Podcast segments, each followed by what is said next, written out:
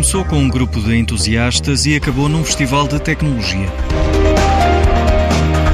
Chama-se Connect Fest e pretende ser um ponto de encontro de profissionais das tecnologias da informação.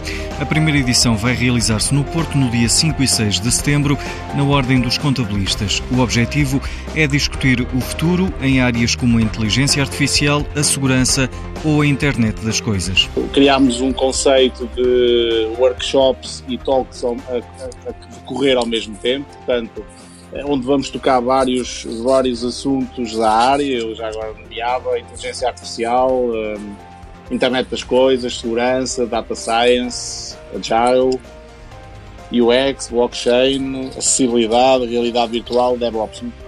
É, portanto, esta grande dimensão de assuntos um, torna o evento diferente, algo novo no país e que vai de certeza motivar a comunidade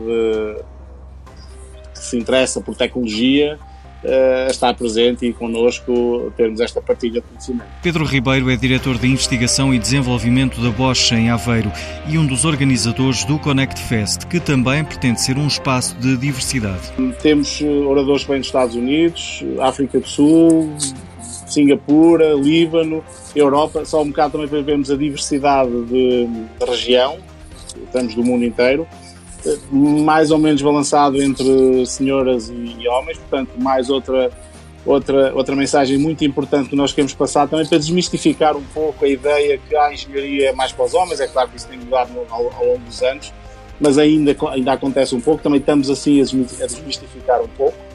E no fim dos dois dias, com esta partilha, nós queremos que os nossos, os nossos especialistas, que os nossos talentos, que trabalham na área em Portugal eh, sintam-se enriquecidos com a discussão. Os bilhetes estão disponíveis nos locais habituais e há preços especiais para os estudantes. E a Hub, a startup portuguesa que assegura toda a cadeia de abastecimento de marcas de moda, prevê investir 2 milhões de euros e contratar 30 novos colaboradores para os departamentos de tecnologia. O objetivo é criar a Amazon da moda.